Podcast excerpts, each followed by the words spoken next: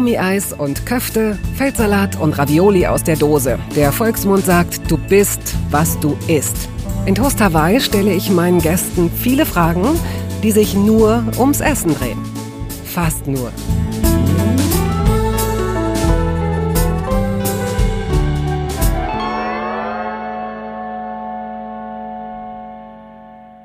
Wer Mark Waschke, dieses Krafttier, heute in Fernsehrollen sieht, beispielsweise als Kommissar Robert Caro im Berliner Tatort, der kann sich in etwa vorstellen, mit wie viel Wumms, Kompromisslosigkeit und Hingabe Waschke jahrelang die interessantesten Theaterbühnen des Landes bespielte. Das Deutsche Theater, die Schaubühne oder das Maxim Gorki in Berlin, das Deutsche Schauspielhaus in Hamburg oder das Schauspiel Köln.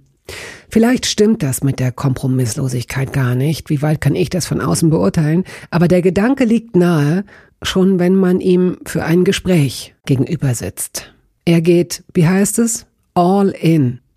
Aber das spüren Sie ja gleich selbst. Hier noch eine kurze biografische Einführung. Passend zum Format handelt es sich bei ihm um ein Sandwich-Kind, das 1972 in Wattenscheid zur Welt kam. 1980 ziehen seine Eltern vom Ruhrpott ins Saarland. Von dort geht's für ihn nach Saarbrücken und schließlich nach Berlin, wo er an der Hochschule für Schauspielkunst Ernst Busch studiert. Mehr müssen Sie vorerst nicht wissen. Wir fangen jetzt mal an.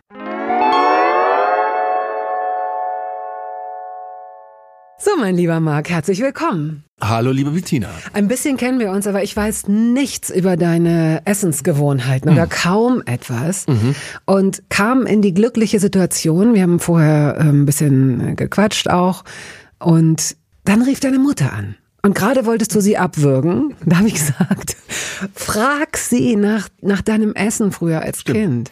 Naja, oder, oder was habe ich denn gefragt? Ich hab gefragt, genau, was war so das Essen, wo wir gesagt haben, ach komm, Mama, mach das doch ja. nochmal. Und sie musste kurz überlegen und meinte, naja, du bist ja schon sehr früh Vegetarier geworden, aber vorher ähm, äh, waren die Rouladen, haben immer funktioniert. Mhm. Und mir fiel nämlich dann gleich ein der Milchreis, das war wahrscheinlich noch früher. Und das hätte es auch nicht nacheinander gegeben, also nicht Roulade. Und bei uns gab es Milchreis richtig als Hauptgericht. Mhm. Mit irgendwas dazu? Mit äh, wahlweise Zucker, Zimt oder äh, auch geil, die 70er Jahre oder Himbeersirup, glaube ich, manchmal einfach drüber.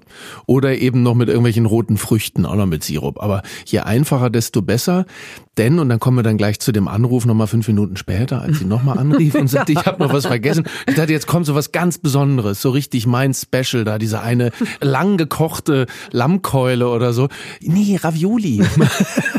ist das eigentlich ein Markenname und das ist geschützt und jedes Mal, nee, wenn man das ja ausspricht? Ich glaube nicht, nee, ich glaube, nee, nee, nee, Quatsch, nein. Es gibt ja Ravioli äh, in allen möglichen Varianten. Ja, aber man hat sofort so bestimmte Farben von der Dose vor Augen, Gelb oder? und also die Schrift oder dieses Label. Schwarz äh, und blau, genau. Gelb nein, nein. und rot. ja, Richtig. Ja. Und das hat, also diese Ravioli-Phase, die, es gibt ja Leute, die das auch kalt gegessen haben. Ne? Ja, Und ich glaube, ich glaube, dass ähm, wenn man Menschen so wie mit so einem, wie nennen sich denn diese Diagramme? Also wenn man sehen könnte, wenn man so Leute unseres Jahrgangs, obwohl wir ein bisschen ein paar Jahre auseinander liegen, äh, wenn man sehen könnte, wie viel Prozent durch Ravioli, durch Dosenravioli genau. entstanden genau. sind, das wären bestimmt so 2,8 Prozent. Dicht gefolgt noch von dieser anderen Spaghetti-Sorte, wo dieser Trockenkäse ja. und diese fast trockene Soße noch mit in der Packung waren. Mit der Kräutermischung. Unfassbar. Und die haben dann, irgendwann haben sie den, den den Parmesan, der roch immer so ein bisschen nach. Nach allem möglichen, nur nicht nach Parmesan. Gut, genau. so kann man es, so kann man es äh, zärtlich umschreiben. Ja. ja.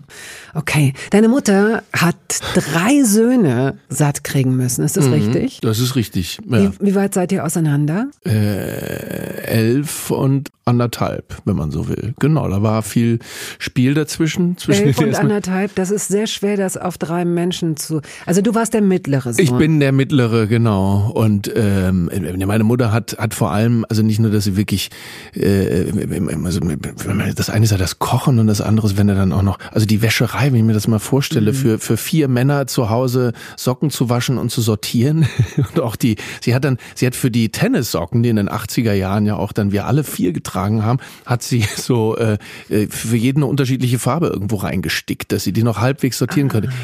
Anyways, und dann gab es sehr früh sehr besondere Vorlieben beim Essen. Mein jüngerer Bruder Bruder hat, Anderthalb Jahre. Der ist anderthalb der, Jahre genau, der hat, der, der, also der hat am liebsten zum Frühstück einfach nur eine Scheibe Toast mit, mit, äh, äh, wie heißt das? Leona hieß das im Saarland, so eine, so eine Fleischwurst draufgelegt. Auf keinen Fall Butter oder Margarine, auch nie was Frisches und beim Mittagessen auch gerne einfach nur Nudeln mit Butter, die so zerläuft, aber kein Gemüse drauf. So ging das jahrelang. Und bei mir war es genau andersrum. Ich habe lieber Salat gegessen oder schon sehr früh gern frische Sachen gegessen, aber das klingt jetzt so, als hätte ich das schon nicht. Ich habe auch eben Milchreis oder Dosenravioli, das ging auch alles. Aber es gab immer sehr unterschiedliche Geschmäcker. Und sie dein hatten älterer manchmal Bruder? Genau, der war dann natürlich sehr früh raus, als wir schon, aber als, als ich noch kleiner war, hat der, hat, wir haben ja alle noch gut ähm, ordentlich normal in Anführungsstrichen gegessen. Nee, aber ab dem Moment, wo er zum Bund war, da war ich dann da erst auch sieben, acht oder so. Mhm. Da war der nicht mehr so präsent.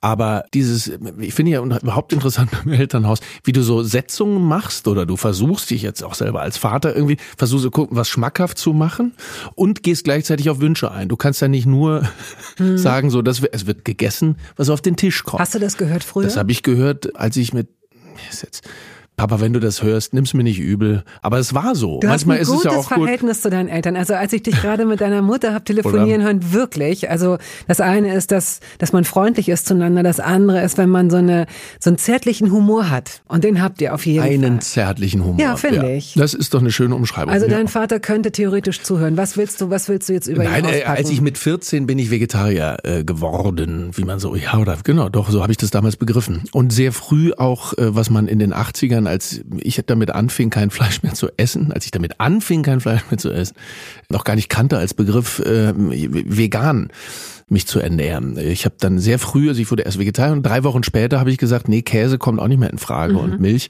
Ähm, wie kam das? Hast du irgendeine Doku gesehen oder wie kam das? da gab es ein paar Bücher, die ich so, ich weiß gar nicht mehr, wie ich auf die gekommen bin. Entdeckt hatte, das eine war ein Bildband, das Leid der Tiere hieß der. Und da waren glaube ich nur Fotos drin, das hat eigentlich schon gereicht. Eigentlich haben diese Fotos aus den Schlachthöfen und aus den äh, Ställen und äh, von den Eutern und äh, gerade gerade was die Kühe betrifft und so von der Tierhaltung, eigentlich hat das schon gereicht oder so, man braucht man ja gar nicht reingehen, jetzt die Hühner, die die umkippen, äh, weil sie so und so weiter.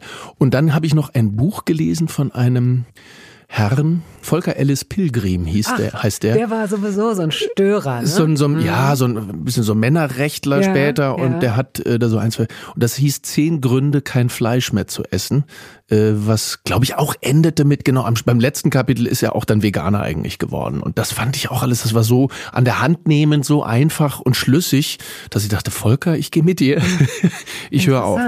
Aber dann haben, äh, äh, genau, und dam- damals gab's nichts, da gab's keine, äh, keine Bioläden, keine Reformhäuser oder sonst was. Doch, hab im Reformhäuser. Reformhäuser, diese schlimme Laden, wo man, wenn man an Essen und Sinnlichkeit denkt, Nein, eigentlich nein. sich dann schon so auf dem Genau. Absatz rumdreht. So, uah, das ist wie, nee, ich wollte nicht einen, äh, ein Gesangsbuch aus der evangelischen Kirche braten, ich wollte was, äh, anyways, da habe ich dann Sojamilch gekauft oder so.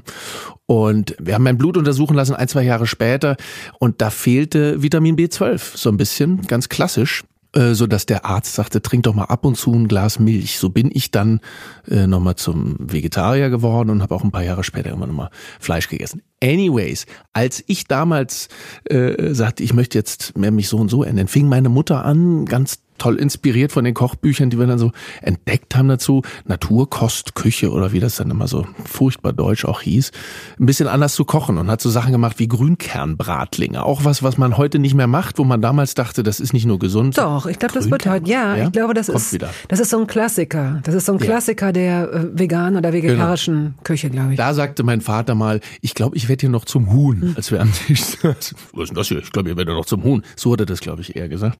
Und Was meinte er denn damit? dass er diese, diese, diese Körner von der Frikadelle abperlen sah und äh, eigentlich eine Frikadelle wollte, aber dann war er, und dann fiel, glaube ich, dieser Satz, äh, nee, solange du hier ähm, am Tisch sitzt, wird wird gegessen. gegessen, genau. Und da musste selbst meine Mutter lachen. Weil sie sagte, wenn der, wenn, der, wenn der Junge kein Fleisch will, dann was willst du machen? Stopf's ihm doch. Ja. Tja, dann gab es Altern Alternativen irgendwie. Hat, hast du dir gesucht, hast du dir gemacht, hat sie dir auch gemacht. Sie war also mit im Boot. Naja, eben, das ist ja, wenn du als, als Jugendlicher genau im Elternhaus daheim, dann fängst zwar ab und zu auch selber mal an zu kochen, aber es, es lebt schon, der Organismus Familie lebt davon, dass man gemeinsam was isst. Das war dann erstmal so ein bisschen durcheinander gewirbelt. Naja, Ich begreife mich nicht mehr als, ich sage jetzt nicht mehr, ich finde diese Begrifflichkeiten so anstrengend. So, ich bin Vegetarier, ich bin Veganer. Dieses ganze äh, identitätspolitische Zeugs, was sich dann bis aufs Essen ausdehnt. Ich sage inzwischen, ich ernähre mich mhm. vorwiegend vegan. Ich esse auch manchmal ähm, einen Fisch, wenn ich in Portugal bin und, und äh, ungefähr weiß, wo der herkommt und äh, kann mir auch manchmal so, so ein bisschen so ein Blauschimmelkäse nicht verkneifen. Aber da so Milch und, und grundsätzlich Fleisch, so da bin ich echt, da bin ich raus. Aber dieses, genau, äh, das, das so, so eher zu formulieren, worauf man Lust hat, so was man, als dass man sich jetzt äh, so definiert über. Ja. Wobei, was Tierwohl betrifft, eben das da, da wollte ich eigentlich hinaus. Ich fing an mit 14 weil äh, ja aus vorwiegend ethischen würde man heute sagen mhm. Gründen Tierwohl Tierleid oder so. Und die politischen Gründe kamen mit dazu. Also dieses, äh, dass du für einen Kilogramm äh, pflanzlich äh, tierisches Eiweiß zehnmal mehr. Äh, Hast du dir das damals schon vergegenwärtigt? Das war in den 80ern tatsächlich, mhm. äh, also wenn man wollte, hatte man das sehr schnell erfahren können und war so Common Sense damals hieß es nicht zehnmal mehr, siebenmal mehr, glaube ich, hieß es damals. Und das fand ich, ja, rein, rein, so, wenn so viele Leute auf der Erde sind, das reicht ja nicht für alle, so sehr einleuchtend. Aber ich fand es ähm, später, so in den, so als Punk oder was weiß ich, in den späten 80ern dann oder frühen 90 hat man sich für dieses, ach, die armen Tiere fast geschämt. So, ja, in einem bestimmten politischen Umfeld war das, ach, isst du kein Fleisch, weil dir tun die Tiere ah, so leid. So cool nee, nee, aus, genau, nee, aus politischen Gründen, weißt ah. du, darum geht's. Nee, gib mir um die Tiere, gib mir um die Menschen, ja, um die Politik, also muss alles besser werden. Und, ach Quatsch, die scheiß Tiere sind doch egal. Doch, die, die sind mir nicht egal oh Gott, ja. Naja, und ich finde, da bin ich mehr und mehr dann später nochmal angekommen. Also ich sage, ich würde, ernähre mich vorwiegend vegan, weil ich ähm, keine Lust habe, Tiere zu essen ähm, und, und, und Tieren ihre, die Milch wegzunehmen, die für ihre Kinder ähm, gedacht ist und die so lange zu Genau, so ja. lange daraus. Ich finde es interessant, dass wir als Menschen über einen gewissen Verstand verfügen könnten, wenn wir wollen. Mhm und über so viel Information und Wissen, also jetzt sowieso, ne, das ist, wenn man jetzt sagt, ich habe es damals nicht gewusst, genau. 1980, dann und kann man immer noch sagen, wir komplett so genau. aus. Tierhaltung blenden wir komplett aus. Und das war sehr einfach, Dinge auszublenden. Ja. Heute ist es nicht mehr einfach, Dinge auszublenden. Heute möchte man Menschen eigentlich eher dazu auffordern, bestimmte Dinge auszublenden, weil sie sich mit allem irgendwie berieseln lassen. Aber dass wir das trotzdem so abkoppeln, dass wir wissen, und ich, und ich bin ja nicht mal äh, vegan. Aber dass man weiß, dass selbst auf kleinen Schlachthöfen pro Tag 5000 Schweine geschlachtet werden. Ja, das ist nicht mal ein großer, ein riesiger, sondern Absolut. das ist eher so eine, dass, dass wir das ausblenden. Und den Tötungsvorgang selber, nicht nur die Zahlen, sondern wie das abgeht. Ich, ich sage immer, geh doch einfach mal wirklich einen Tag, acht Stunden lang, fahr mal so eine Schicht wie, wie damals bei Covid, als das anfing, oder arbeiten ja gar keine Deutschen mehr, weil keiner da mal Lust hat zu arbeiten, weil das traumatisierend ist. Acht Stunden am das Stück ja, in einem ja. Wahnsinnstempo mit der Kettensäge Kühe auseinander zu sägen. Und alles ist voll mit Blut und Sprit spritzt rum und die werden eine nach der anderen umgebracht. So wie auch immer, das ist, das ist mhm. traumatisierend. Das tut nicht gut. Das will nicht nur, das will keiner machen. Das, das ist nicht, dafür sind wir nicht gemacht. Wir sind dafür gemacht. Wie das ist eben die Frage. Sind wir vielleicht doch dafür gemacht, wenn man sich überlegt, dass wir jetzt, äh, da gibt es ja ab auch so konkurrierende. Mal, ab und zu mal in Fleisch zu beißen, glaube ich schon. Mhm. Aber nicht für diese, für diese, für diese Fließbandtötung und so. Dieses, ganz ja, genau. Okay. Mhm. Ich das glaube, das genau, wollte ich gerade sagen. Ich denke, das ist in manchen, äh, wenn man, wenn man den Roman zum Beispiel Mittelreich von Josef Josef Bierbücher liest und er beschreibt, wie Anfang des 20. Jahrhunderts geschlachtet wurde und äh, was es für einen Ritualcharakter hatte. Und dann gab es eben äh, so und so lange diese Wurst und das und das wurde so und so eingemacht. Trotzdem gab es nicht jeden Tag Fleisch, mhm. sondern es blieb was mhm. Besonderes. Mhm. Der Tötungsvorgang war was Besonderes. Oder eine Ziege irgendwo auf dem Dorf, dann wird die jetzt halt geschlachtet und fertig ab. Aber nicht jeden Tag so ein mhm. Stück Fleisch, den du es nicht mehr ansiehst. Dafür sind wir nicht gemacht. Ich glaube auch, der Mensch ist äh, per, per die Zähne und der Darm und sonst wie alles deutet darauf hin, das ist auf Mischkonsum ausgerichtet. Mhm. Wir können und, und, und dürfen beides, die Verdauungszeiten und sonst.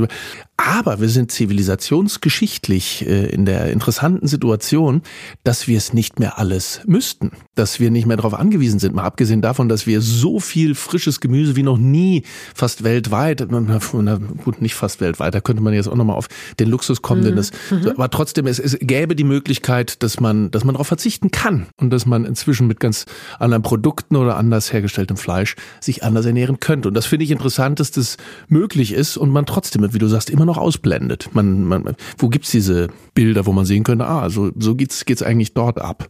Ähnlich wie man natürlich auch ausblendet die Kinderarbeit beim, beim Schokoladekonsum oder so. Das ist inzwischen allgemein bekannt, dass du Kakao, selbst wenn da noch so Fair Trade draufsteht, den gibt's nicht ohne Kinderarbeit. Das ist so. Punkt. Man, man ist jetzt eher darum bemüht, dass, dass die Kinderarbeit, die es da gibt, dass die ein bisschen fairer bezahlt wird. Aber man blendet's auch aus, oder? Ich esse sehr gerne Schokolade, aber ich muss schon bei jedem zweiten Bissen nicht, aber ab und zu dran denken. Das ist schon auch. Mhm. Ja. Wechseln wir das Thema. Ich glaube, eines der Probleme ist, dass wenn wir uns so vieles vergegenwärtigen, was ja auch momentan politisch, global politisch kaum aushaltbar ist. Also ich glaube einfach, dass diese, dass diese Art der Verdrängung durchaus auch was Positives hat. Ne? Also wenn Menschen das nur machen und es immer in denselben Mustern machen, mhm. dann stimmt da auch was nicht. Das ist auch klar. Mhm. Nichtsdestotrotz glaube ich, dass es uns schützt, bestimmte Dinge zu verdrängen, weil Logisch. wir anders verrückt werden würden. Wirklich. Absolut, na klar, ja, aber natürlich. Es soll keine Legitimation ja. sein, so zu tun, als gäbe es das nicht. Da muss auch jeder Mensch seinen eigenen Weg finden. Aber ich finde es immer besser, eine Sache zu wissen wissen und sich dann zu entscheiden, wie man sich verhält. Absolut. Ich und nicht zu sagen, nein, nein, nein, absolut. nein, ich weiß es, ich weiß es nicht. Bei, bei sowas Grundlegendem und Essentiellem wie Ernährung finde ich das schon sehr grotesk, dass das so so komplett an den Rand mhm. äh, gedrängt wird.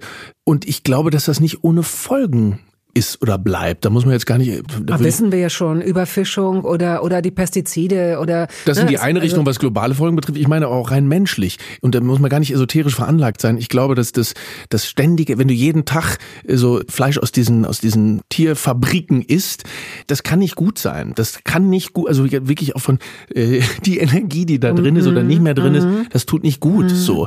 Und dann gibt's dann, ja, ja, und bei den, was ist mit den Pflanzenfabriken oder sonst wie? Und das glaube glaube ich eben nicht. Du kannst die, du kannst dir Basilikum zu Hause im Plastikschrank anbauen oder, oder Tomaten und die schmecken trotzdem wunderbar, auch wenn die nie ein Stück Erde gesehen haben, weil Pflanzen, die wollen überall leben. Aber Tiere wollen nicht überall leben. Die wollen nicht bei 30 Grad in einem äh, Stall schwitzen, damit sie diese Plörre trinken, die sie sonst gar nicht essen würden, damit sie schnell geschlachtet okay. werden können. Jetzt gibt es bestimmt Leute, die sagen, bei mir wollen Pflanzen nicht leben. und ich habe bis, bis vor wenigen Jahren habe ich auch noch zu diesen Menschen gehört. Ja. Und äh, da hilft die Sonne natürlich auch bei, dass Pflanzen Bock haben, bei dir zu leben. Pass auf. Wir gehen jetzt, weil ich den Faden versuche in der Hand zu behalten, wir gehen jetzt noch einmal an euren Tisch. An den Tisch, an dem ihr gesessen habt, vielleicht in der Hoffnung, einmal am Tag gemeinsam zu essen, möglicherweise abends. Ja. Deine Eltern, solange dein älterer Bruder noch zu Hause gelebt hat und ihr zwei. Zum Schluss wahrscheinlich zu viert, so oft es ging. Habt ihr versucht, abends zusammen zu essen? Äh, ja, ja, genau. Abendbrot, was ich ja auch ein sehr interessantes deutsches ja, Wort finde. Ne? Dass man? Doch, ich mag das schon noch, aber ich würde sagen, dass ich kaum noch Abendbrot esse, sondern eigentlich in der Regel abends was Warmes esse. Abendbrot ist eher so, es ist auch so was Nostalgisches, würde ich sagen. Wenn ich mich mal hinsetze und mir Abendbrot mhm. mache, ist das äh, vor allem ist mein Problem. Ich habe danach immer noch Hunger. Ich meine, früher habe ich Abendbrot gegessen, habe drei Scheiben Brot gegessen und fertig. Wenn ich drei Scheiben Brot mit was drauf esse, dann sage ich, okay, Hast du noch Hunger? Dann habe ich noch Hunger. Ich bin viel Verbrenner. Ich äh, kann davon nicht satt werden. Ich brauche dann vielleicht noch drei Scheiben Brot und ähm, noch ein bisschen Salat. Oder das ist doch ideal, weil du, es ist ja nicht so, dass du dich nicht mit Lebensmitteln versorgen kannst. Mhm. Mm. Wenn du weißt, dass du ein Vielverbrenner ja. bist und sechs Scheiben Brot essen kannst, das mm. ist doch toll. Ein Freund von mir sagt immer so, ja, die Natur macht Vorschläge. Und äh, der Freund hat, hat ein paar, bringt ein paar Kilo mehr auf die Waage, Aha. hat aber auch ganz andere sonst Gewohnheiten und äh, einen anderen Metabolismus offensichtlich ja. als ich. Ich liebe es zu essen, ich liebe es aber auch manchmal, also ich kann, kann genießen und so ganz langsam essen und ach, guck mal, und dieses ein, und das auch genießen, wenn jemand sowas, was weiß ich, im Restaurant, so ist kaum was auf dem Teller und man guckt es ganz lange an und freut sich, wie schön es ist und fünf Minuten später ist alles wieder weg. Aber ich liebe es auch ganz viel zu essen zu haben und man sagt mir auch manchmal, ja, du schlingst, Marc, oder guck mal, wie du isst. Manchmal habe ich so, oh, so eine Gier. Ich könnte doch, ich liebe es auch mit ja, Händen zu essen. Ich auch. Äh, äh, auch essen, was dafür eigentlich nicht gemacht ist und da rein zu. Ich liebe es, wenn man Spaghetti mit roter Soße gemacht hat und nicht nur zwei Teller zu essen, sondern drei mm. Teller zu essen und nochmal Chili drauf zu werfen und hier nochmal und, und es geht nicht mehr man macht kurz Pause und isst noch einen Teller. Ich liebe das. Okay, ja, man sieht es dir wirklich nicht an. Das ist, äh, weil du dich viel bewegst, weil du denkst, weil du, äh, bist du hibbelig? Naja, äh, äh, äh, sowohl als auch nee, ebenso wie so wie ich, ich weiß, ich habe diese Energie, so wie ich jetzt gerade rede, so da kann das mhm. sofort mhm. sofort verbrannt und umgesetzt. Aber ähm, ich bin auch eigentlich ein wahnsinnig fauler Mensch. Ich kann auch, ähm, ich liebe es auch, genau, mich die, die Sachen von mir herzuschieben, bis ich sie dann endlich gemacht habe oder so. Ich bin würde mich nicht als als äh, puritanisch-protestantischen äh, Macher mhm. oder so. Und wenn du was Warmes isst, dann wirst du schneller satt. Stimmt einem, ja, hm, weiß nicht. Nee, ich, ich was verbinde isst du denn mit der, dann? Wenn du dir, kochst hm. du dir dann selbst was abends oder esst ihr in der Familie und ja. wechselt euch ab? Also, das Wechsel, da gibt's auch wenig Rituale, würde ich sagen. Das einzige Essensritual, was ich habe, ist, ist, ist morgens, dass ich fast immer, wenn ich, wenn ich jetzt zu Hause frühstücke, mir äh, irgendeine Form von, ja, die Worte sind immer so schlimm dafür, aber ich finde Müsli ein ganz schlimmes Wort oder, oder Overnight Oats. Das ist ein schlimmes Wort. Das ist so richtig krass. Das ist dann noch wie, aber es ist so. Das ist auf Haferflockenbasis äh, gerne auch ein bisschen eingeweicht und dann jedes Mal neu variiert, was dann an, an Nüssen, mhm. Samen und an ähm, Obst der Jahreszeit oder möglichst regional, was da so alles noch mit so dazukommt. Aber da ist es eine Riesenschüssel. Ja. Das ist eine, eine Schüssel, wo, äh, genau, wenn ich, wenn ich, wenn ich letztens Mal bei so einem Workshop und da hieß ja, guck mal, hier ist Frühstück für alles, auch vegan und da gab's eine Schüssel für alle, das waren 25 Leute und die war gerade mal so groß wie die Schüssel, die ja. ich morgens esse. Ja. Ich sag, das kann nicht euer Ernst sein. Und, und wenn du drauf guckst und Oh, und alle sind so nett zueinander und man will ganz kurz, äh, ist das meine Schüssel oder ist die nicht? Oder wo sind so die anderen nett 20? waren sie dann doch nicht, oder? Na, na, und wenn man dann so ganz vorsichtig nur so ein kleines Schälchen, dann nehme ich mir noch mal ein bisschen, oh, dann esse ich noch so eine halbe Scheibe Toast. Ganz schlimm.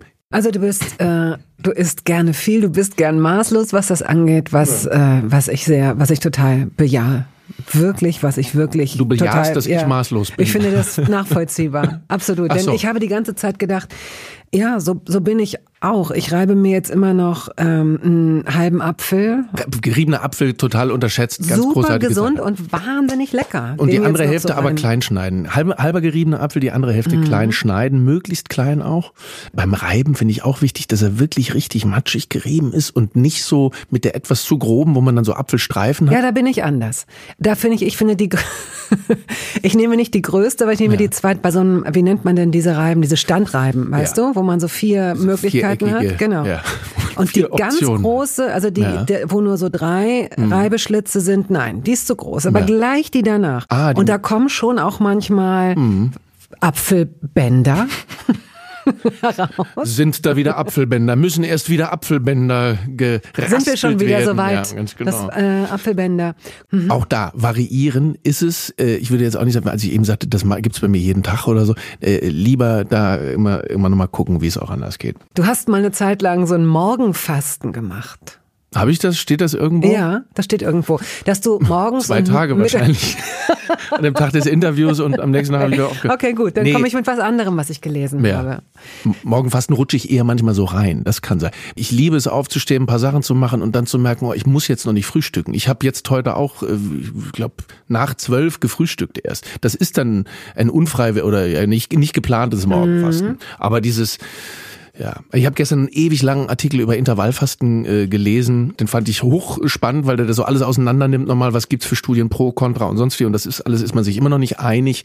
Aber bei all diesem Zeugs finde ich ist so das Wichtigste, dass man sich irgendwie damit wohlfühlt. Das ne? ist genau, ich glaube, das ist genau der Punkt. Was ich gleichermaßen beruhigend und beunruhigend finde, dass es so gut wie keine wissenschaftliche Studie zum Thema Ernährung gibt, die, glaube ich, allgemein gültig ist. Und dass Menschen, wie du es eben schon gesagt hast, unterschiedliche Metabolismen haben. Und dass die einen Ne, super gut klarkommen, auch mit ja. so einer Fastenkur, mal eine Woche nichts zu essen und nur mhm. Brühe zu trinken und andere in der Zeit alle Freunde verlieren und sich schlecht fühlen und diese Euphorie überhaupt gar nicht Umkippen, haben. Ja? müde sind genau, die ganze Zeit. Ganz ja. genau. Ich finde, äh, Fasten, ich habe es ein paar Mal versucht, es haut bei meinem Energiebedarf nicht hin. Ich finde aber interessant, also das eine ist, dass die psychische Stressung, dass ich wirklich die ganze Zeit an Essen denke, die finde ich ist noch interessant und da kann man gucken. Aber rein körperlich, ich habe innerhalb von fünf Tagen sau viel abgenommen. Zusammen, ich weiß nicht mehr, wo alle sagen, echt schon nach fünf Tagen, ja. Aber ich habe gemerkt, das ist nicht, das war so übers Maß hinaus, das war nicht gut. Ich wollte auf ein ritualisiertes Essen mit deinen Großeltern hinaus, denn das gab es ja früher, oder? Äh, genau, wenn ich an meine Großeltern äh, denke oder Oma und Opa, würde ich sagen, denn die habe ich also mütterlicherseits nicht nicht Großeltern genannt. Die Eltern meines Vaters äh, waren die Großeltern, die, äh, aber bei, bei Oma und Opa war Abendbrot wesentlich ähm, sichtig, sinnlicher, wichtiger, war, war, war toll. Da gab es auch ein paar Sachen, die gab es bei uns zu Hause nicht. Gab es ganz oft Radieschen zum Brot noch mit klein geschnitten oder so. Heute würde man sagen, genau so, so ein paar deutsche Tapas, so Pickles, was weiß ich, so Gurken und so. Eigentlich so die, aber dass man so viel hatte auf dem Tisch, was man sich da so drauf schmieren konnte. Und da würde ich wirklich sagen, wie ich habe es ja nie gelesen auf der Suche nach der verlorenen Zeit äh, von Proust, aber wo der doch das der Madeleine da irgendwo in den Tee getunkt hat und dann fällt ihm da so alles ein. Wenn ich heute so den den Geruch von bestimmten äh, Holzbrettern in der Nase mhm. habe, so Schneidebretter, jetzt nicht diese normal äh, äh modernen schicken Bambus Schneidebretter oder die teuren hier vom Winterfeldplatz Markt oder so für 50 Euro so ein Schneidebrett, nee, sondern so ein ordinäres braunes dunkelbraunes Holzschneidebrett. Die immer ein bisschen zu klein sind, immer ein bisschen zu klein. Ja, wobei beim bei, bei Oma und Opa hatten wir so runde große. Ah, ja. Zum Frühstück sind die immer zu klein, ne? Diese rechteckigen kleinen, wo man mm, auch so genau. zeigen will. Nicht so viel klein. drauf, ja, ja. So, kannst du auch direkt auf den Tisch schneiden eigentlich. Aber die runden, die hatten sogar oh, eine Rille, oder? Gerne eine Rille oder sogar so eine Vertiefung, eine Mulde fürs Ei. Oh. Ja, hatten die da, genau bei Oma und Opa. Und auch überhaupt die Kultursachen einzumachen, einzukochen. Du bist doch ähm, Tempeh, du bist doch so ein Tempeh-Fan, ne? Habe ich mal irgendwo plumpsen lassen, äh, die Bemerkung. Ja, Tempeh. Fermentierte, es sind fermentierte Sojabohnen, Sojabohnen oder auch Lupinensamen. Genau, gibt's jetzt aus allen möglichen Kichererbsen inzwischen. Versuch mal den Geschmack zu beschreiben ist Umami. Ist wirklich, je nachdem, womit er zubereitet ist, pelzig, oh, käsig. Kä pelzig, das ist käsig. Ja mit so, mit so, mit so einem Edelschimmel was, versetzt. All ne? das, was du eben mhm. in der mhm. veganen Küche selten so hinkriegst. Genau. Mhm. Das ist, ich habe mich immer gefragt, was, was ist es, was mich als mich vegan ernährender Mensch Warum habe ich so Bock auf diesen so Blue Stilton Käse noch oder Gorgonzola? Das ist ja mehr der Schimmel, ist nicht der Käse.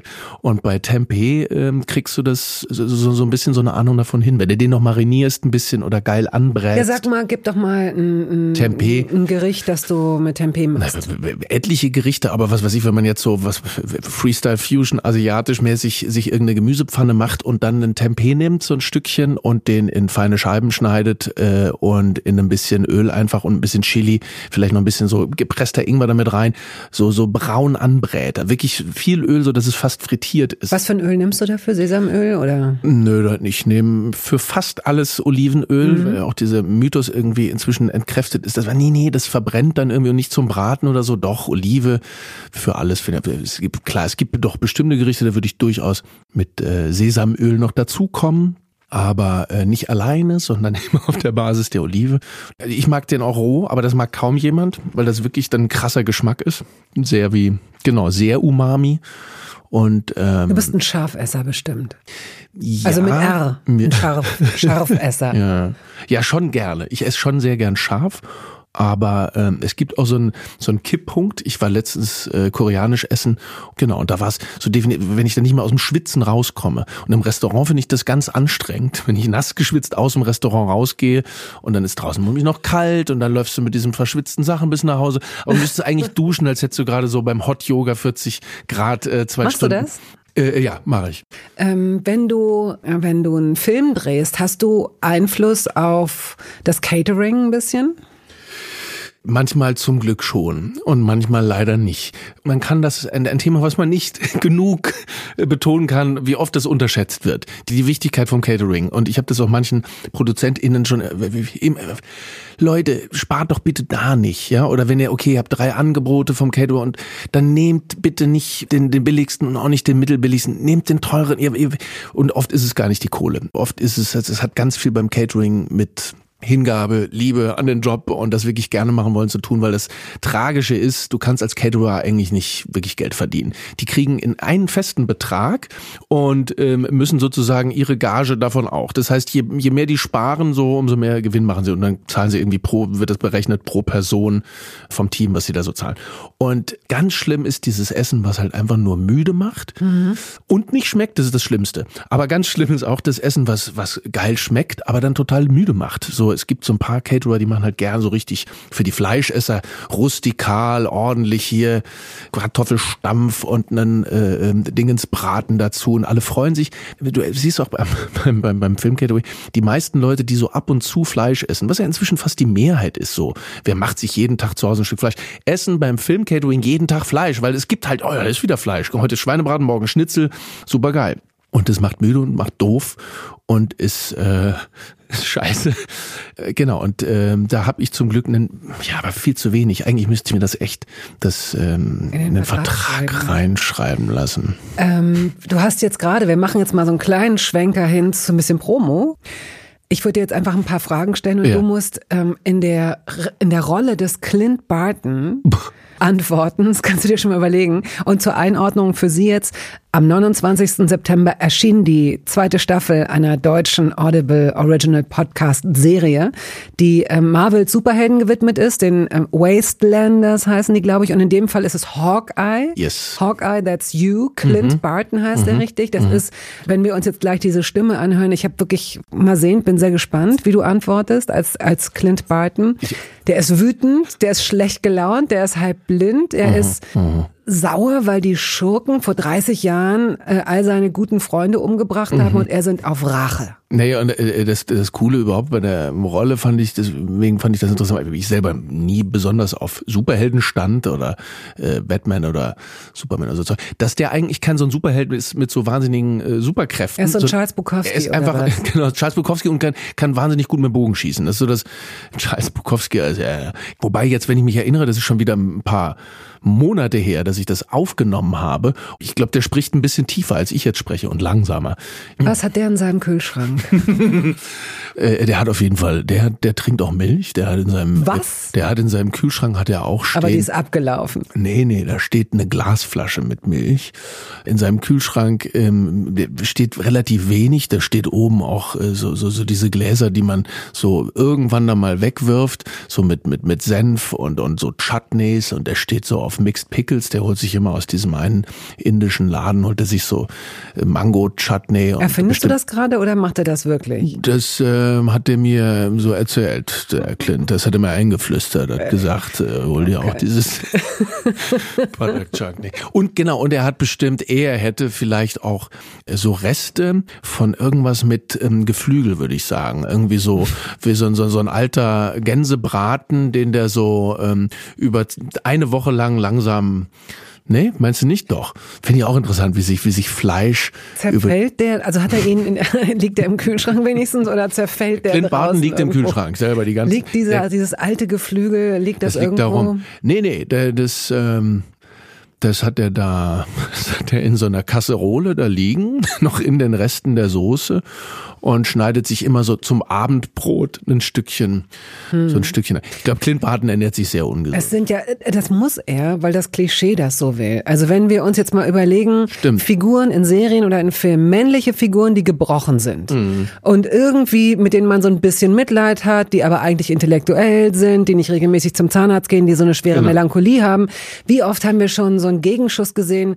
Zack, Kühlschranktür ja. geht auf, alles Super leer, da ja. stehen Oliven und noch irgendwie. Genau, und genau. Und ich bin jetzt selber in dieses China Food. Genau, ich bin, so ich bin jetzt selber in dieses Klischee reingerutscht, aber habe mir sowohl mit dem Gänsebraten als auch der Leidenschaft für die Chutneys versucht, dann ein bisschen rauszukommen. Hast du, hast du gut es gemacht. ist es ist eine sehr interessante Beobachtung, die ich auch ähm, für zukünftige Drehbuchprojekte befragen würde. Ähnlich wie man diesen Typen, weil, zum Beispiel meine Figur, die ich beim Tatort spiele, den Robert Caro, hat man als der vor Jahren diese homosexuelle Liebesszene hatte, mhm. war die ursprünglich anders geschrieben, dass er so, ja, dieser beziehungsunfähige Typ und der, weißt du, der immer scheiße zu allen ist, der lässt sich dann von hinten nehmen. Im Drehbuch stand drin, mit heruntergelassener Hose steht er an der Wand und wird von hinten so richtig hart genommen. Da habe ich gesagt, ich habe kein Problem damit, das können wir gerne so spielen, aber ich finde es furchtbar langweilig, weil das so, warum kann der, der keine Beziehung auf die Reihe kriegt, warum kann er nicht eine erfüllte, zärtliche, mhm.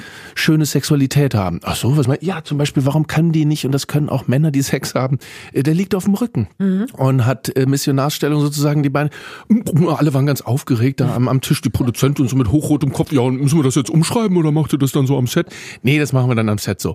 Und äh, äh, ähnlich, ich finde das eine super Grundidee für Drehbuchprojekte, dass man diese, diese lonesome äh, mhm. Rächer, Cowboys alleine unterwegs und mit der Welt und allem im Clinch, aber dass die vielleicht, ja. Brokkoli dünsten. Das klingt jetzt auch nicht so wahnsinnig sexy, aber was machst du heute Abend noch? Ich dünste mir noch einen Brokkoli. Und dann bringe ich den Schurken um. Mal dann brate ich ihn noch mal kurz hart an. Doch stimmt, dünsten ist, hat so was Unmaskulines. Nee, ich dünste ihn natürlich kurz vorher an, aber dann brate ich ihn noch mal scharf mit Chili und Ingwer an. aber er ist eben nicht so matschig. Genau, ja. also Clint Barton, glaube ich, hat, hat vielleicht, äh, genau, ein Fable für asiatisch kurz angebratenes mhm. Gemüse so. mit Tempeh. Ja, ist okay. So. Tempeh, Tempo, guter mhm. Übergang. Würdest du bitte in den gelben Topf greifen und einfach mal was rausziehen? Ein Zettel. Was steht da drauf? Maß, Maßlosigkeit. Wirklich? Ja. Oh, das ist ja toll, dass du das ziehst. Das ist wie so ein Horoskop oder wow. so ein Tarot ziehen hier. Wow. Ja, weiß ich. Ich bin maßlos, genau. Mir hat ein Freund früher gesagt, Mark, als wir uns gestritten haben, immer, Mark steht auch für die Grenze. Mark, der Grenzstein, ne? Mark man. Oh. Mark, du kennst deine Grenze nicht. Du musst auch mal wissen, wann Schluss ist. also in, in allem, in jeder Hinsicht. Ich weiß immer nicht, wann Schluss ist. Genau. Ich kann mich schlecht äh, ausbremsen. Merkst du ja selber hier schon. Wobei Maßlosigkeit ist eigentlich negativ konnotiert. Maßlosigkeit bedeutet ja aber auch, dass man sich wirklich einfach drauf einlässt und die Welle surft, bis sie, bis ja. man vom Bord kippt, wenn man so will, ja. Und das kann ja auch, es kann was sehr Schönes sein dass man macht bis zur Erschöpfung. Es kann aber auch sein, dass das in was Selbstzerstörerisches umswitcht. Wie Kennst mit so vielem. Auch? Absolut. Also genau, es hat natürlich diese diese Konnotation auch von äh, einer der sieben Todsünden. Völlerei ist Völlerei, das, ich, ne? stimmt, ja. Und ab und zu mal schlingen, wie ich das vorhin, glaube ich, erzählt habe, ist was anderes als grundsätzlich der Völlerei verfallen zu sein. Mhm. Äh, da würde ich auch nicht unterschreiben. Aber ähm, es wirklich aus einem aus einem Fließen lassen, ja, eher passieren ja. zu lassen und aus einem und dann auch, ich sag mal, ja, ein kontrollierter Kontrollverlust, äh, der impliziert, dass es aber auch um einen Kontrollverlust geht. Und ich kann zwar anfangen und das alles kontrolliert machen und, ein schönes Essen gemacht, aber danach auch wirklich loslassen. Deswegen feiert man ja auch nicht jeden Tag oder nicht jeden zweiten und auch nicht jedes Wochenende. Deswegen ist es was Besonderes, ein, ein wirklich äh, ja man knüpft an an Rituale. So man tanzt nicht jeden Abend ums Lagerfeuer und dreht durch, aber ab und zu ist es wichtig, sich nochmal so neu zusammenzusetzen, auch danach. Ich finde das dann da, danach sich neu zusammensetzen ja mindestens genauso wichtig wie den Kontrollverlust. Man, man Wenn man dann nicht zu so sehr mit sich ins Gericht geht, ne? Weil es gibt ja dann ja. schon auch, äh, wie beim Genuss, also der, der kleinen, kleinen Mini-Babyschwester der Maßlosigkeit, dass man das nicht mit einem schlechten Gewissen tut. Das ist eben wichtig. Und das ist das ist so unselbstverständlich wie nur was, weil die meisten Menschen, äh, auf jeden Fall die meisten Frauen, die ich kenne und Mädchen, immer so eine Kalorientabelle mhm. im Kopf haben. Und wenn es nicht die Kalorien sind, dann sind es enge Hosen oder nee. weite T-Shirts oder was auch immer. Man spürt schon gar nicht mehr. Also das ist so, eine, das ist wie so ein Tinnitus, der, an dem man sich so sehr gewöhnt hat. Und das wäre schade in diesen Momenten, in diesen Genussinseln, wenn man selbst dann dieses Piepen nicht ausblenden kann. Absolut. Auch, äh, genau. Also, ja, mhm. das, ja, weites Feld. Körper, Kannst du noch einen äh, Zettel ziehen, bitte? Alte Pfanne. Riesenthema. Da könnten wir jetzt einen ganzen Podcast drüber machen. Mein, hallo, mein Name ist Marc Waschke. Mein Podcast heißt Alte Pfanne. Es geht auch um, nein, nein, es geht nicht um mich. Es geht noch nicht um meine Kollegin, die mir gegenüber sitzt. Heute habe ich Bettina Rust zu mir eingeladen und es geht um Alte Pfanne, nicht, nee, ab wann wirft man eine Pfanne weg? Ist so zum Beispiel ein Thema, ne? Äh, äh, dieses, dieses schlimme, äh, letzten Freund, ich habe erst letztens gehört, wie, wie krass giftig früher äh, die Beschichtung von den Pfannen war, ist wohl jetzt ja nicht mehr so. Das heißt, inzwischen ist es wohl nicht mehr so schlimm, wenn da sich das so, so ablöst, aber früher. Für Teflon, wenn das so angekratzt genau, war. Teflonpfanne, genau. Mhm. Abgekratzt und eigentlich musste nicht nur die Pfanne wegschmeißen, sondern auch gleich kotzen gehen und weil das, was du die letzten drei Tage hast, überhaupt ganz, ganz schlimm und krebserregend. Trotzdem ist so eine, genau, so die, die neueren beschichteten Pfannen, liebe Kundinnen und Kunden, haben das natürlich alle nicht mehr. Aber es war wohl eine Zeit lang so. Alte Pfanne, wann wirft man die weg? Die brät auch nicht mehr gut. Wenn, wenn eine beschichtete Pfanne immer, ein paar Mal überhitzt wurde, Wie überhitzt? Eine Pfanne mache ich auf den Herd, die kannst du. Nee, so eine beschichtete Pfanne, im Gegensatz zu einer gusseisernen Pfanne, kannst du überhitzen. Und das siehst du mhm. richtig, die kriegt richtig so einen Brandfleck mhm. in der mhm. Mitte. Äh, die Beschichtung funktioniert nicht mehr gut oder löst sich dann ganz ab. Dann kannst du eigentlich wegschmeißen oder du benutzt sie zu was anderem, nämlich als sie, Vogelbassin. Als Vogelbassin zum Beispiel. Oder für Hörni, das Eichhörnchen, was manchmal vorbeikommt, um ja, da genau. reinzukacken. Aber alte Pfanne, äh, genau, eine hast gusseiserne du denn, Pfanne. Du hast ja offenbar gusseiserne Pfannen, wenn du, wenn du so. Nicht ganz selten. Ja, habe ich. ich hab, hast du die eingebrannt? Man soll die ja richtig. Genau.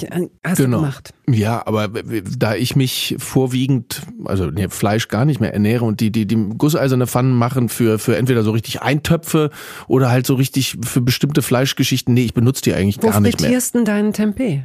Stimmt, das wäre eigentlich mal interessant, den nochmal in der das ist eine äh, Frittieren, nee, den brate ich tatsächlich, würde ich eher sagen, in einer, in einer beschichteten Pfanne. Wie viel Pfannen besitzt du, Schrägstrich ihr?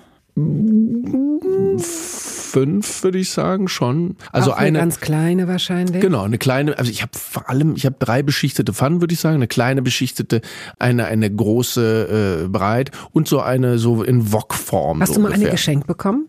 Äh, ja, und da gibt's irgendwas mit, ne? Ist doof, Pfannen ein Geschenk zu kriegen. Nein, Messer, nee? Messer nicht. Das, wenn man, wenn ah, man dann Messer muss man einen Euro Scheren, oder einen Cent. Einen Cent, genau. genau. genau. Nein, nein. Die Pfanne-Geschenke habe ich einmal oder zweimal, jetzt bin ich, mhm. Und das war in dem Fall sogar so auch äh, so, ach wie schön, dass du dich erinnerst, weil ich darüber geredet hatte, dass ich, ich habe, äh, ach ich kaufe mir mal, ich hätte gern noch so eine Pfanne, nicht zu groß, mit so, ähm, was Fleischesser, glaube ich, total Steakmacher äh, gern, so eine, na mit so, wie heißt die, mit so Rillen, mit so, mit so, wo du hinter dann so ein Muster auf dem Fleisch hast. So ein, äh, ja, wie nennt man die? Ähm, ja, wie nennt man die Pfanne die mit so ähm, Stegen, mit so Bratstegen ja, in der Mitte? Also ich habe die auch. Siehst du, aber wie heißen die? Ja. Anyways, und da habe ich so, so eine kleine Pfanne Geschenk gekriegt und das finde ich geil. Das ist zum Beispiel auch zum Anbraten von Räuchertofu mache ich da manchmal drin. Hast ja. du ein Küchengerät, das, äh, dessen Anschaffung völlig überflüssig war, das du schon längst wieder weggegeben hast? Verschenk, Keller, Dachboden? Die überflüssigste Anschaffung der Welt. Ich glaube, nur einmal benutzt ist der Schokobrunnen, den sich meine Tochter mal irgendwann äh, gewünscht hatte. Und ich fand es total geil, weil in meiner Kindheit, deswegen habe ich es dann auch angeschafft, vorher auch schon, ah, soll man das wirklich machen? Hinter steht es nur rum. In meiner Kindheit gab es manchmal Schokoladenfondue, also ja, Schokoladen, ne? Und dann wenn man Obststücke ganz rein. viel Glück hatte oh, bei einem oh. Kindergeburtstag. Genau. Oh. Und da dachte ich, wenn wir so einen Schokobrunnen haben, gibt's das auch öfter bei uns. Aber ich glaube, doch zweimal war das Ding vielleicht im Betrieb. Mm. Aber er steht noch da und der nimmt jetzt auch nicht so wahnsinnig viel Platz weg, deswegen habe ich ihn noch nicht der weggeworfen. Steht ausgepackt? Steht er da? Oder Na, um im, im Karton? Oben im Schrank. Ich habe zum Glück ah, ja, einen okay. riesig großen Küchenschrank, wo man ganz oben neben die alten Steuerunterlagen, die man zehn Jahre die, die sind in der muss. Küche? Genau, weil ganz oben kommst du nur mit Leiter dran. Und warum soll ich da nicht die alten Steuerunterlagen hinstellen? Völlig richtig. Das Hast du eine Dunstabzugshaube?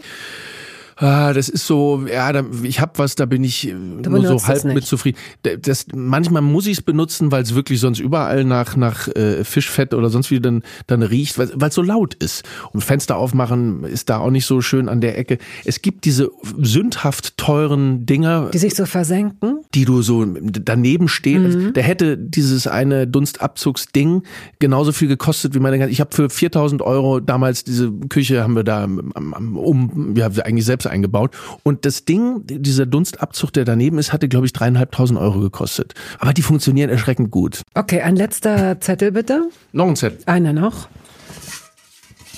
Hier steht Brunch.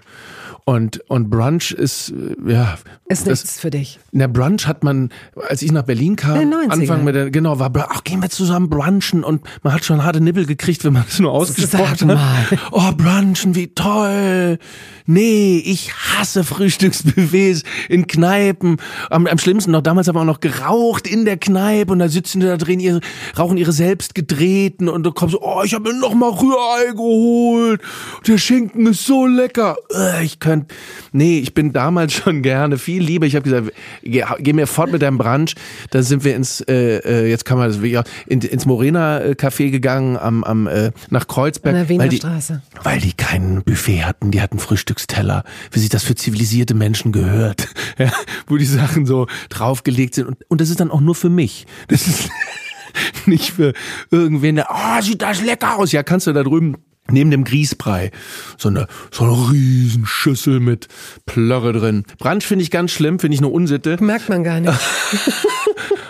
Okay. Aber gut. trotzdem mache ich es natürlich zu Hause selber. Also, wo es herkommt, ne, Frühstück und Mittagessen, was so verschwimmt, klar, aber nicht branchen gehen. Bitte nicht. Du sprichst das auch schon so feindselig aus, Branch. so deutsch, ne? So, ja, alles klar. So, dann müssen wir jetzt auf den letzten Metern ganz schnell zu entweder oder. Bist du ein Apfelschneider oder Apfelbeißer? Apfelschneider. Apfelreiber haben wir ja, ja nee, schon ich liebe auch. Mhm. Äpfel zu beißen, aber das ist dann ein, anderer, ein anderes Essen. Mehr Äpfel schneiden, ja. Eierköpfer oder Eierpuller? Keine Eier. Keine Eier. Nee, ich esse keine Eier mehr. Also, ich würde jetzt auch Und nie, nie sagen. Eiersatz, hast du schon diesen veganen Eiersatz mal probiert? Mhm, Und, für bist du bestimmte Sachen funktioniert es. gibt, äh, ne, es hängt immer vom Gericht ab, was du verwendest. Für bestimmte Sachen, äh, Pfannkuchen machst du eine Banane matschig und für andere Sachen nimmst du Guarkernmehl oder, oder eben diesen, diesen äh, veganen Eiersatz. Es gibt so tolle Möglichkeiten. Das Einzige, was du nicht hinkriegst, ist Eischaum, so Baiser Mhm. machen. Das, das haut nicht hin und braucht man vielleicht noch nicht. Ich habe früher Eier gerne gemocht, aber da finde ich es wirklich am absurdesten noch, also noch absurder fast als mit der Milch. Aber egal. Magst du Lakritz? Mhm. Fenchel? Ja, Gorgonzola? Ja, das ist ja, ja, das ist genau, es ja. Der, der, genau. Kümmel? Ja, äh, ja. Austern? Ja, leider auch. Auch das ist genau, leider, ja. Rosinen? Rosinen. Ja, es gibt, äh, ja. Es gibt Rosinen, die du. Ah, da möchtest du jetzt nicht, da könnte man jetzt lange drüber sprechen. Ja, Rosinen. Rote Beete. Ich glaube, du bist ein Rote Beete-Fan. Interessant, äh, hast du mich richtig eingeschätzt, aber da bitte nicht die aus dem Glas oder so eingelegt, wie Nein. man sie früher mal kennengelernt hat, sondern äh, oder eben sogar nicht nur roh und, und gerieben in Salat oder sondern sogar äh, ganz kurz angebraten, auch ähm, unterschätzt. Geiles Zeug, rote Beete, Wie bereitest Walnüsse. du dir am liebsten zu? Jetzt das erste, was mir kam, ist äh, ebenso nicht zu dünne äh, Scheiben und dann mit mit mit Walnüssen und noch so ein bisschen Honig so anbraten Mm, ja. und, und ein Wow. bisschen Chili und ein bisschen bisschen süß scharf so zusammen und dann ein bisschen Reis dazu fertig. Ja, lecker. Mhm. Kaffee oder Tee? Kaffee, Rotwein oder Weißwein? Rotwein, Team Vanille oder Team Zitrone? oh, Zitrone, Butter oder nichts? nichts, Walnüsse oder Erdnüsse? Walnüsse, Griechisches oder italienisches Essen? italienisch, Chinesisch oder vietnamesisch? vietnamesisch, Italienisch oder vietnamesisch? italienisch. Du windest dich. Hm, Ja, ist echt schwer, eigentlich Ja. nicht möglich. Ja. Ja. Hm. Ähm, Reis oder Nudeln? Nudeln, Reis oder Kartoffeln? Kartoffeln. Kartoffeln oder Nudeln? Ich esse viel öfter äh, äh, Nudeln, aber eigentlich sind Kartoffeln echt geiler, wenn die gut sind. Ja. Wie bereitest du Kartoffeln am liebsten zu? Äh, äh, Pellkartoffeln, also bestimmt, ja, in der Regel, genau, nicht, nicht verkochen Mit so einer Sour Cream und so einem oder einfach nur Olivenöl und grobes Salz drüber. Oder so. Ja. Schnittlauch so ein bisschen. Schnittlauch habe ich lange nicht mehr gegessen, ist auch so unterschätzt. Vergisst man Ja, vergisst man, finde ich auch. Das ist nicht recht. Viele Kräuter, genau, die früher viel. Bärlauch. Früher hieß es ja auch in Deutschland nicht Rucola, sondern Rauke. Ich weiß, und war Unkraut. Ganz genau. Gelbe oder Orange nimm zwei. Gibt's die noch? Ja. Hm, gelb. Wir gehen jetzt äh, noch ins Finale eines fiktiven Essens. Okay. Also wir haben gegessen, es ist noch ein bisschen Luft in deinem Magen. Mhm. Und der Kellner, die Kellnerin kommt an den Tisch und sagt, jetzt noch ein Dessert Mhm. oder ein Schnaps, ein Kaffee, eine Käseplatte. Was nimmst du? Und zum Schluss das Dessert. Erst das Dessert, dann die Käseplatte, dann den Schnaps und zum Schluss noch ein Espresso. Wirklich? Mm. Du bist so maßlos.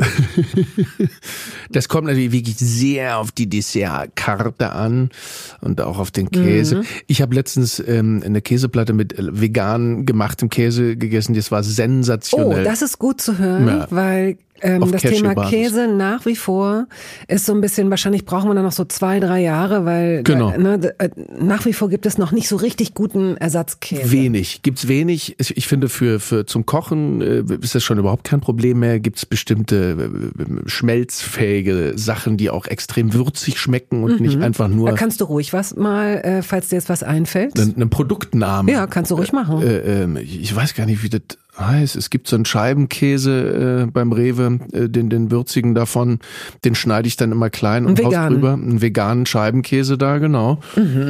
Und äh, genau, und bei, ja, ich finde auch so bei dem Käse, den man so, ist das ja, man schneidet ein kleines Stückchen ab von so einem Blauschimmelkäse, macht den so ein bisschen aufs Brot, aber den schmiert man ja nicht, na doch manchmal schon auch, dick aus. Und da äh, finde ich auch, da ist noch viel Luft nach oben, wenn es um Umami-Würzigkeit geht. Aber da gibt's auf Cashew-Basis, aber die müssen frisch gemacht sein. Ich glaube, das geht dann auch schnell, äh, die Aromen verpuffen, wenn du die dann einschweißt und irgendwie die Kühltheke legst. Okay, also du nimmst einmal alles. Mhm. Das ist okay. Also für mich einmal alles bitte, genau. Ja, pff, Ja, äh, schön. Das, ist, das war's schon. Ah, das das war- war's schon. War es für dich, gab es für dich einen Moment, der besonders inspirierend war? Jetzt heute hier Ja. bei diesem Gespräch gab es mehrere. Ich habe im Redefluss ein paar Mal gedacht, ach jetzt halt doch mal die Klappe. Zu hör mir? Doch mal, Da- hör doch mal zu. Habe ich zu mir zu mir selber gedacht, ich rede zu viel. Oder dachte ich aber, warum? Ich meine, Nein, deswegen ja bin ich ja hier. hier, deswegen bist ich du bin hier. ja hier zum Reden. Absolut. Ähm, Nur jetzt genau. nicht mehr. Jetzt Nö, ist nämlich jetzt Schluss. ist mal Schluss. Vielen herzlichen Dank für die Einladung. Vielen herzlichen ich Dank, dass du gekommen bist. Auf, ich, glaub, ich bin auf jeden Fall, ich, doch jetzt inspiriert bin ich. Ich glaube, ich mache mal heute Abend einen Toast Hawaii. Das glaube ich. Oh, so einen anbiedernden Schluss hatten wir noch nie. Das, das ekelt mich an. Okay, ähm, ich bin, nee, nee, nee, ich, äh, genau. Ja, okay. Also danke, dass du hier warst. Tschüss. Tschüss.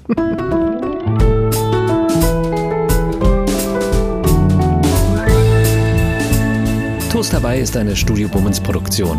Ausführende Produzentin Wiebke Holtermann. Ton und Schnitt Henk Heuer. Musik Jakob Ilja. Neue Folgen hören Sie jeden Samstagmorgen. Überall da, wo es Podcasts gibt.